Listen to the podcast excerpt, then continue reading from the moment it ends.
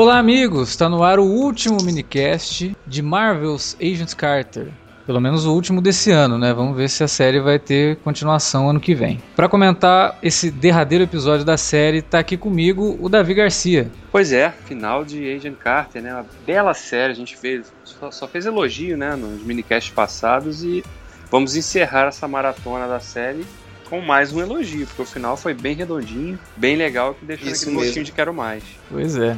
Para comentar esse último episódio, tá aqui também o Zé Guilherme. É, pois é, final que. Tomara que não seja série esse final, né? Por mais que tenha sido redondinho, eu fico com aquele gostinho de quero mais. Aquela cena extra típica da Marvel deixou a gente querendo outras coisas. Sem contar o que pode ser desenvolvido ainda com a série e o que a gente quer ver mais de Peg Carter, porque isso é que é uma protagonista feminina que a Marvel estava precisando. Pois é, então vamos parar de nos apresentar, porque todo mundo já conhece, né? E vamos comentar esse episódio final de Agent Carter.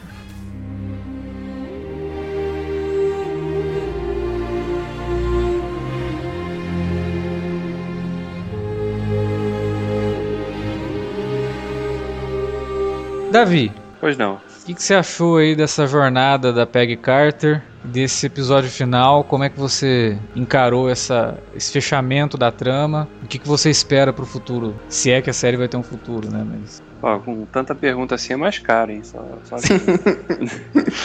não, falando Na hora que sério. terminar de responder as perguntas, acabou o minicast, né? Não, mas falando sério, eu gostei muito, cara. Eu achei que a jornada toda da personagem foi muito bem desenhada, realmente. Dá pra ver claramente ali o planejamento que foi feito com, com a personagem, né? Com a forma, com a trajetória, com o arco que ela ia seguir ao longo desses oito episódios. E a dupla de, de, de roteiristas da série, a- esqueci agora o nome dela, Bu- Butras e Fazicas, acho o nome das duas, né? produtoras executivas e que, claro, supervisionaram os roteiros da, da série. Foram muito felizes, cara, porque a personagem ela tem um arco completo, né? Ela, ela começa realmente a série ali. Só quem, é, sei lá, vou imaginar que alguém que tava vendo a série nunca tinha visto o Capitão América, né? E começou a ver a série por curiosidade. Encontrava ali uma personagem que tinha que provar, né? Que veio, que desde o primeiro momento ela, ela Uhum. realmente conseguia fazer isso, porque ela sempre convencia nas atitudes, na- nas ações, do- na forma como ela se, portava, né, à frente ao- aos seus é, companheiros ali que haviam como uma uma, um agente menor ali, um acessório, né, quase que para ele. Quando essa jornada chega ao fim, a gente vê uma personagem realmente estabelecida totalmente, né, uma personagem que não precisou realmente é, se impor, né, ela com as atitudes, as ações dela, ela mostrou o seu valor. E todos reconhecem, né? A gente tem uma cena nesse último episódio do que ela chega na agência e todo mundo bate palma. E ela Aquela fala. cena foi né? muito foda. cena maravilhosa, porque resume bem o que foi a trajetória da personagem, né? Ela, ela mostrou pel- pelas atitudes, pelas ações, pela inteligência dela, pelo conhecimento, pela experiência que ela já trazia de campo, que ela era uma, uma, uma agente tão valiosa, importante, prescindível quanto qualquer um ali. Exato. Então, isso realmente transforma a jornada dela numa jornada muito significativa. Eu concordo com o que o Zé Guilherme falou. A Marvel encontrou uma personagem feminina forte, marcante, que sabe se impor né, dentro, do, dentro desse universo e, e no, que não tem superpoder. Isso que é mais legal ainda Isso. também. Porque por mais que o pessoal gostasse da Viúva Negra, muita gente reclamava que ela aparecia nos filmes ou do Homem de Ferro ou dos Vingadores pra fazer uma ação teatral lá e por dizer, ah, foda. E se vir de. meio que de sex symbol pro, pros nerds e tudo mais. Por mais que eu acho que no- nos últimos filmes, nas últimas aparições dadas, principalmente no último Capitão América, tentaram reduzir um pouco esse, esse lance de, de sexualizar a Viúva Negra, mas querendo ou não, a forma que ela sempre apareceu foi uma forma sexualizada. E tipo, com, com a Peg foi totalmente diferente. O, o que eles conseguiram desenvolver pra ela nesse primeiro ano de Agent Carter foi fantástico porque meio que destoa de tudo que a Marvel já tinha feito com outros personagens femininos, de menores a, a heróis. E uma coisa que Agent, Agents of Shield, por exemplo, já vinha fazendo muito bem com, seu, com suas personagens femininas. Femininas, a gente viu, a gente meio que vê uma rima direta com o, o desenvolvimento da May em Agents of Shield, da própria Sky. A gente meio que vê que isso começa com, com, com a Peg no passado e é gratificante você ver essa história bem contada um- da agência da Shield em si, meio co- como a SSR é, é a- o primórdio da Shield e é fantástico acompanhar isso. Eu acho que a, a Marvel é feliz em construir esse universo tão coeso e tão rico em personagens e que a gente consegue se identificar com todos eles e com personagens femininos, que é algo que vem crescendo na TV e é bonito ver heróis, é bonito ver uma coisa mais direcionada para o público masculino crescer pra, para o público feminino, porque as garotas que antes não eram tão chamadas para, para os filmes da Marvel, assim, não era tão atraída. Você precisa ver assim, a Globo vai divulgar um filme, um filme da Marvel quando vai passar assim, divulga o Thor, bota a, a moça lá para fazer a propaganda e dizia, ele é um deus, ele é não sei o que, meio que dizendo que mulher só assiste filme de super-herói pra ver os caras pagar shirtless ou coisa do tipo. CW, né? É.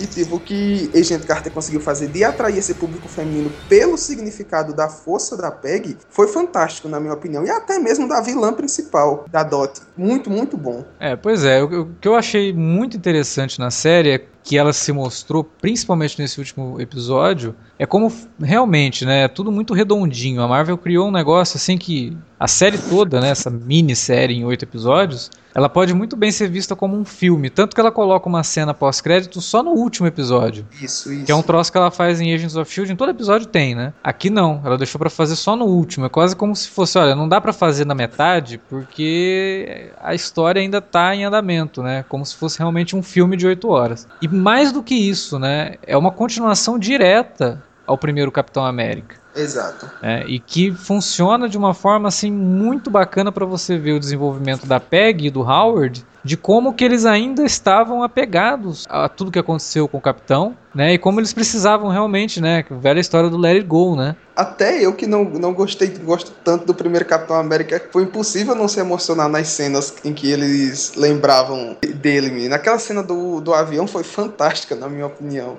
Pois é, criou uma rima muito bacana com, com o Capitão América, com ela ali, né, tentando fazer o Howard voltar, né, e que remete ao filme não só visualmente, mas como tematicamente, porque ela tá falando uhum. com o Howard, né, você tem que deixar, não foi culpa sua e tal, quer dizer, então o cara ainda tava remoendo, ainda se sentia culpado pelo que aconteceu ao Capitão América.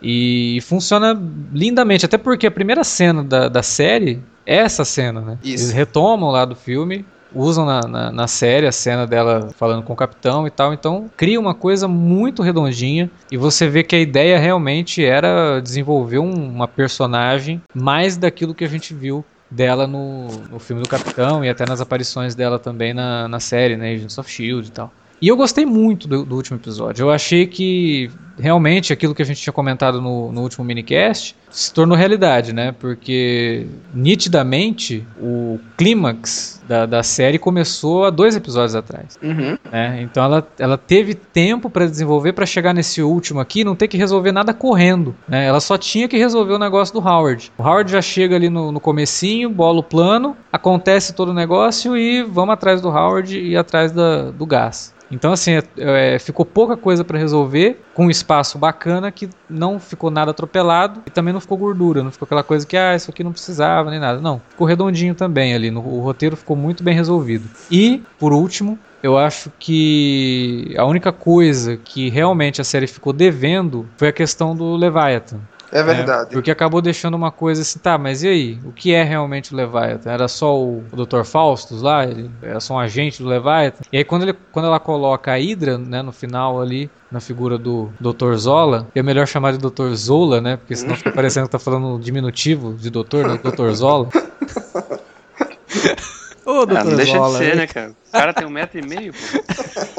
Coitado.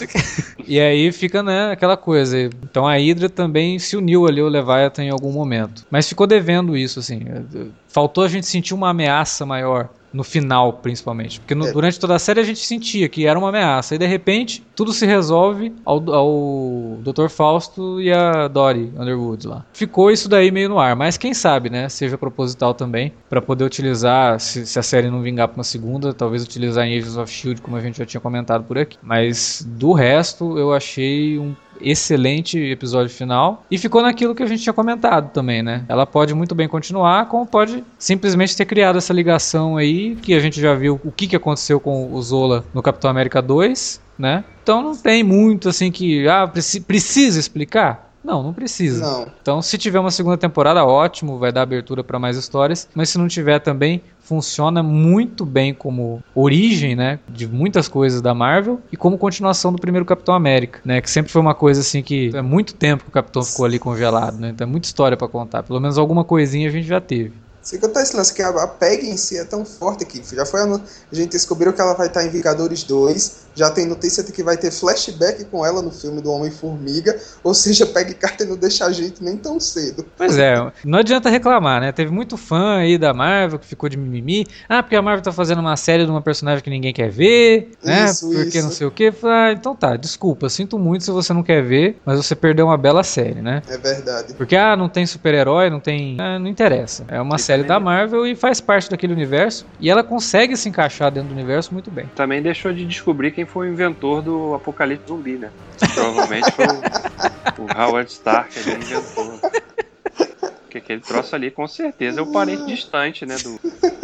As pessoas saem matando a outra, comendo cara, o olho, não sei o que, arrancando tudo. Ali é É. zumbi, cara. Foi, foi, foi pesado aquilo lá, a hora que mostra o teatro, né? Que tá aquele monte de gente. É o vírus do, do vírus da raiva do filme do Danny Boyle. Aquele. 28 Days Later, né? Isso, isso mesmo. Fora que o. Eu, eu particularmente quero ver mais um, cenas assim como aquela do Howard Stark sendo interrogado lá, e, né? Eu te conheço, né? E tal. Aí fala o nome errado da mulher, cada, cada vez que ele erra o nome, tomam na cara. Aí no fim, né? Que ele. Ah, era a Aida. Sabia, tava aqui guardado. Muito cachorro, cara. E o pior é que quando ele fala isso, até o Jarvis já tá de saco cheio, né? Porque tanto a Peg quanto o Jarvis olha assim e sai, né? Deixa ele falando sozinho lá.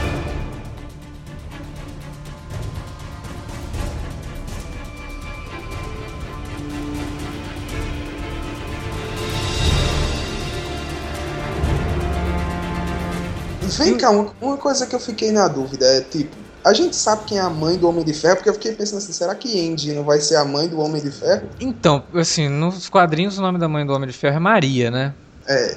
Então Ah, eu fiquei meio, meio, meio na dúvida, assim, porque ele deixou esse negócio meio no ar aí. Eu também pensei exatamente isso quando leva a menina lá pra casa, pro, pra mansão. Falei, ah, cara, não é possível. Mas eles já tinham falado o nome dela, né? Não, não tem Isso, Maria isso. no nome nem nada. Mas não sei, vai que mudam, né? Pô, mas pra casar com o Howard Stark, ela muda até de nome, pô. Ela ficou tão vislumbrada lá com a casa, um telefone em cada cômodo e tal. Mas sempre bacana, né? A gente não, não pode deixar nunca de comentar o Jarvis. Muito, muito bom. E o James Darcy é excelente. Eu assisti a segunda temporada de Broadchurch, que tem ele. Tipo, o ator é muito foda, porque em Broadchurch ele não tem nada a ver com, com Jarvis. E eu, isso- e eu acho que é isso que faz você gostar de um ator. Você vê que ele consegue fazer dois personagens diferentes ao mesmo tempo, praticamente. E você notar a diferença. Quando eu tô vendo Agent Carter, eu não vejo que aquele é o James Darcy que faz um, um cara bem sombrio em Broadchurch. E, tipo, todas as cenas com Jarvis, por mais que tenha uma coisa mais dramática, você consegue se divertir porque ele passa uma serenidade que aqui é aquela serenidade que você vê no Alfred, no, no Batman, por exemplo. É muito bom isso aí. É, teve uma cena que eu achei muito engraçada, né? Quando eles vão falar dos aviões do Howard, né? Ah, mas nós temos todos os aviões do Howard. Aí ele. "Ah", Dá uma coçadinha na cabeça. Então. Muito bom. Ele é muito natural, né? E é isso que você Isso. falou. Você não vê o James Darcy, você vê o, o Jarvis. né? Isso. Quando você vê ele num outro personagem, ele é aquele personagem. Ele realmente fez um excelente papel. Escolheram muito bem o James Darcy. E é uma pena, né? Que dificilmente a gente vai poder ver ele num filme, né? Isso. E que realmente, se eles tivessem utilizado o Jarvis como mordomo lá atrás, mas aí teria que ser um mordomo mais velho e tal. Mas ele fez muito bem o papel do Jarvis. Tem uma coisa que eu acho muito interessante. Você vê que ele fez um estudo de voz do Paul Bettany porque ele faz mais ou menos na mesma linha do Paul Bettany. Então é como se o computador, né, o Jarvis, ele não se chamasse apenas Jarvis como homenagem do, do Tony Uhum. ao, ao mordomo que, que ajudou a criar ele, né? É como se quase fosse a personalidade mesmo. Ele replicou a personalidade do mordomo ali no, no computador, né? Uma coisa que eu achei bem interessante também é que eles criam uma espécie de rima temática, né, do Howard com o Tony, enquanto do Howard, quer dizer, na verdade o Howard não fala, quem fala é o Jarvis, falando que o Howard vai destruir as invenções dele, como o Tony faz no Homem de Ferro 3, né? Então dá, dá a entender assim que esses gênios de, de, histórias em quadrinhos, eles sempre passam ali por um momento de reflexão, né? De pensar, porra, pra que, que eu tô criando tudo isso, né? Se eu tô trazendo desgraça pra um monte de gente. Verdade. Sem contar aquela desgraça em relação à cria a criação do, do Tony, a gente vai ver agora, né? Na era do Ultron. E é meio Sim. que o do Howard, a gente já viu o que as invenções dele pode fazer nessa primeira temporada de Agent Carter. É, muita coisa a gente nem sabe, né? Aquelas coisas é. que ele pega, ó, isso aqui não pode deixar no, no escuro, isso aqui não pode quando deixar... Ele, Imagina... ele pegou o secador, eu ri muito. É, isso ajudava muito, né, cara, assim, a dar o toque de humor, né, que, a, que eles souberam dosar, né. Cenas como essas, assim, envolvendo o Howard, sempre ajudavam a ressaltar esse aspecto, quer é seja verdade. através do, do aspecto mulherengo dele, de, né, sempre com aquela coisa dele ali de ser um conquistador barato, né? E até nessas aí, como final, com essa coisa dele preocupado ali com o descuido dos caras da agência com as invenções.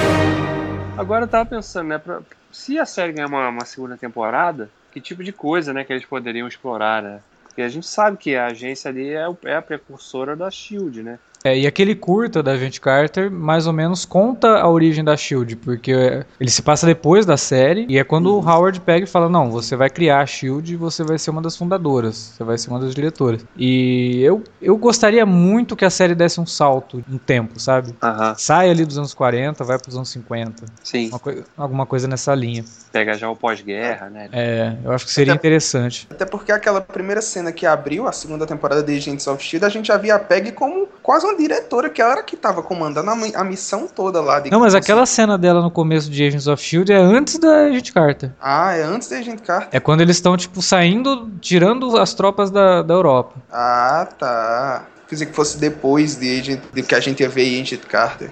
Não, é, é, antes. Então, sei lá, eu, eu, queria muito ver assim uma coisa até mais voltada para a Guerra Fria e aí trazer de volta o Leviathan, já que eles são russos, né? Uhum. E aí pegar mais esse lance de espionagem da Guerra Fria. Eu acho que seria um, uma boa sacada. E de novo, né? Ela não, não citou nem nada, mas nada me tira da cabeça que o lance do Leviathan aí é tá no, faz parte da origem do Soldado Invernal. Também acredito pois nisso.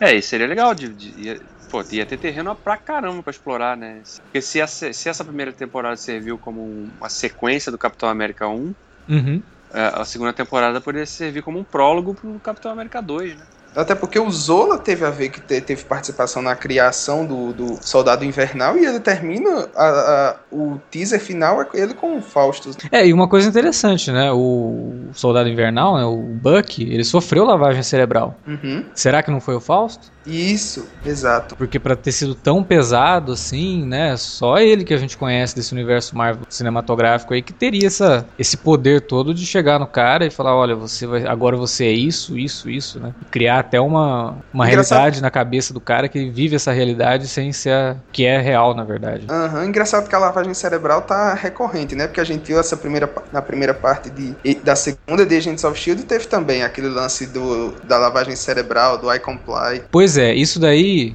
é, o Arley tinha comentado com a gente, meio de bastidores, né? Pô, será que não tem uma ligação? Eu até falei, ah, não sei, porque aquilo é diferente. Ali era hipnotismo, é, né? No caso isso. do falso. Aí o do outro é lavagem cerebral, porque tem um, um código de ativação, né? A hora que você fala o uhum. um negócio, o cara é ativado. Mas a gente não sabe, talvez realmente seja uma, uma forma evoluída, né? Da, das habilidades do Fausto. Do Fausto. É, é, é muita coisa, cara. A Marvel, ela tem muita coisa para explorar. E toda essa questão, né? Que você falou que a, a gente Carter é uma personagem feminina que a Marvel estava precisando, né? Agora a gente vai ter mais uma na, na série da Netflix. E que eu acho que também vai ser tão interessante quanto, porque Isso. é uma coisa mais moderna, né? Então você vai ver uma mulher um pouco mais tendo mais espaço do que a, a, Carter, né? E que também não vai ser tratada como mero símbolo sexual. Até por isso eu acho achei certeira a escolha da atriz, né, para Jessica Jones lá, porque ela não é, tipo, não é a Scarlett Johansson, sabe? É até uma menina que muita gente vê e acha meio sem graça. Eu acho ela bonita pra caramba, mas também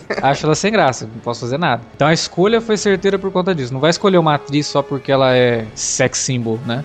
Escolher uma atriz que pode trazer algo a mais pro personagem. E eu acho que isso a Marvel tá trabalhando. A Marvel sempre foi muito boa nisso, né? Os quadrinhos, ela sempre se destacou por conta disso. Criar histórias que fossem interessantes pros personagens. Você quer ver aquela saga porque você quer ver qual vai ser a reação do Tony Stark no meio daquilo tudo. Você quer ver qual vai ser a reação do, do, Bruce Banner. Você quer ver qual vai ser a reação do Peter Parker. Né? Muito mais do que qual vai ser a reação do Homem-Aranha, mas sim do Peter Parker. Isso é o, a marca registrada da Marvel e ela tá sabendo fazer isso. Tanto, por isso que eu digo, né, que quando as pessoas estavam reclamando que ah, pô, uma série de super-herói, não tem super-herói, a gente Carter? Não, cara, você tá falando isso você não entendeu a proposta da Marvel, né? Nem nos quadrinhos e nem nos filmes. Ouvi isso e tipo assim, o povo disse, ah, ninguém conhecia esse, esse Agent Carter e tá. Sério, agora, agora incrível como todo mundo conhece. Eu disse, não, gente, ninguém, muita gente não conhece, não. A Marvel tá apresentando ela mais aprofundada agora pro pessoal. Agora o povo vai com preconceito por ser uma série baseada num, num personagem, num quadrinho, aí pronto. Começa a baboseira na internet. É, e como se todo mundo conhecesse Guardiões da Galáxia. Né? Exato. Né? Exato. Homem de Ferro, Thor, né? todo mundo lia Thor.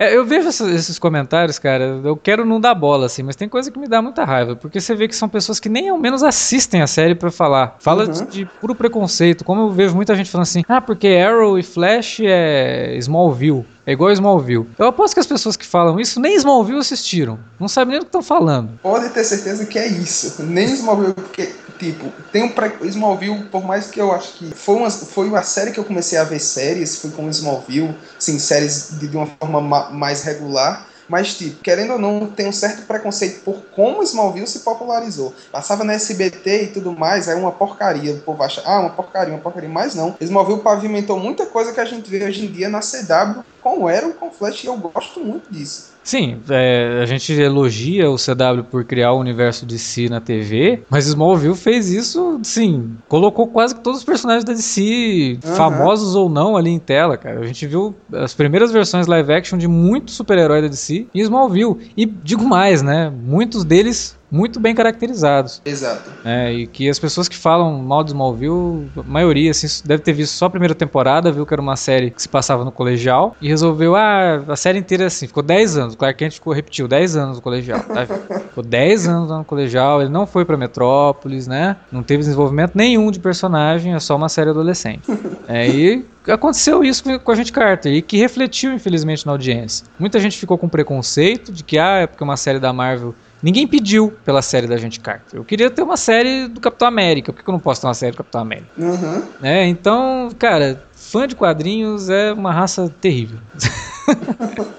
Não, aliás, fã, fã de qualquer coisa, né? É, a gente vê, tem muita história e a gente eu, eu acho que, por exemplo, os comentários nos minicasts que virão de Game of Thrones, a gente vai ver muito disso. Pois é, infelizmente, né? As pessoas elas se esquecem de analisar ali que, pô, eu, eu não vejo problema. É igual saiu essa semana a notícia do Blade Runner, né? Que vai ter o segundo filme mesmo, o Harrison Ford. E aí todo mundo assim, pô, mas que droga, né? Que o Villeneuve vai dirigir esse filme, que vai estragar o diretor. O cara é tão bom, vai fazer um filme hollywoodiano, não sei o quê. Pra que fazer essa continuação? Porque o Philip Dick só escreveu um livro, e aí vão fazer a continuação desse livro, que é na verdade a continuação do filme. É, pois é, né? O Mario Puzo escreveu três livros do Poderoso Chefão, né?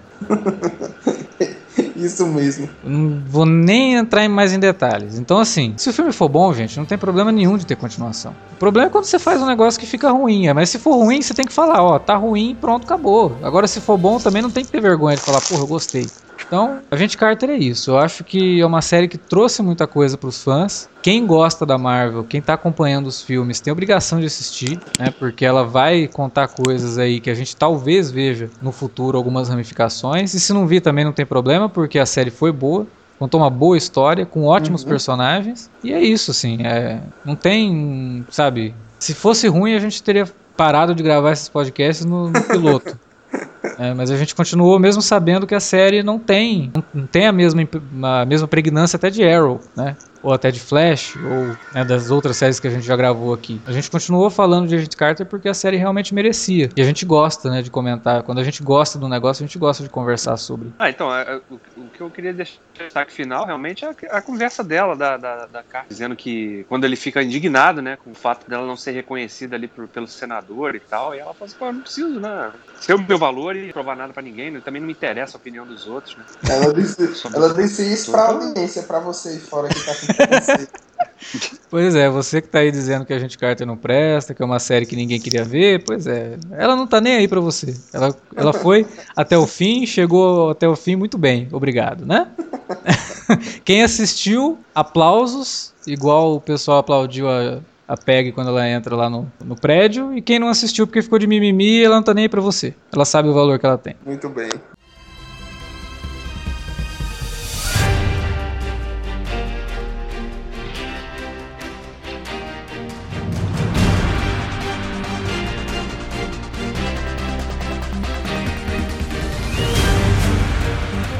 Bom, galera, é isso que a gente tinha para falar de Agents Carter, série aí que nos fez é, gravar oito programas aí, né, oito minicasts, que a gente curtiu bastante e que a gente agora espera que volte pro ano que vem, né. Por enquanto, não deixe de conferir Agents of S.H.I.E.L.D., que volta amanhã, né, nessa terça, lá nos Estados Unidos. Deve passar já na quinta-feira aqui no Brasil pela Sony, que tá excelente. A série tá muito boa. Se der para fazer uma maratona antes para relembrar, porque ficou três meses fora do ar, né? Tem até medo do que isso possa fazer para audiência da série, mas tudo bem. É, assistam, porque vale muito a pena. E voltamos com os minicasts tradicionais de Game of Thrones em abril. Queria agradecer a participação do Davi, que esteve aí com a gente né, nessa jornada de oito episódios. É sempre um prazer né, participar aqui. E quando a série é boa, então fica fácil né, da gente gravar. Né? Não é igual aquela aquela desgreta que é melhor a gente não mencionar o nome, que, que foi uma experiência traumatizante. Mas quando a série é boa, como foi Carter, assim, é tranquilo, é muito bom participar e gravar e falar da série. E também agradecer a participação do Zé Guilherme,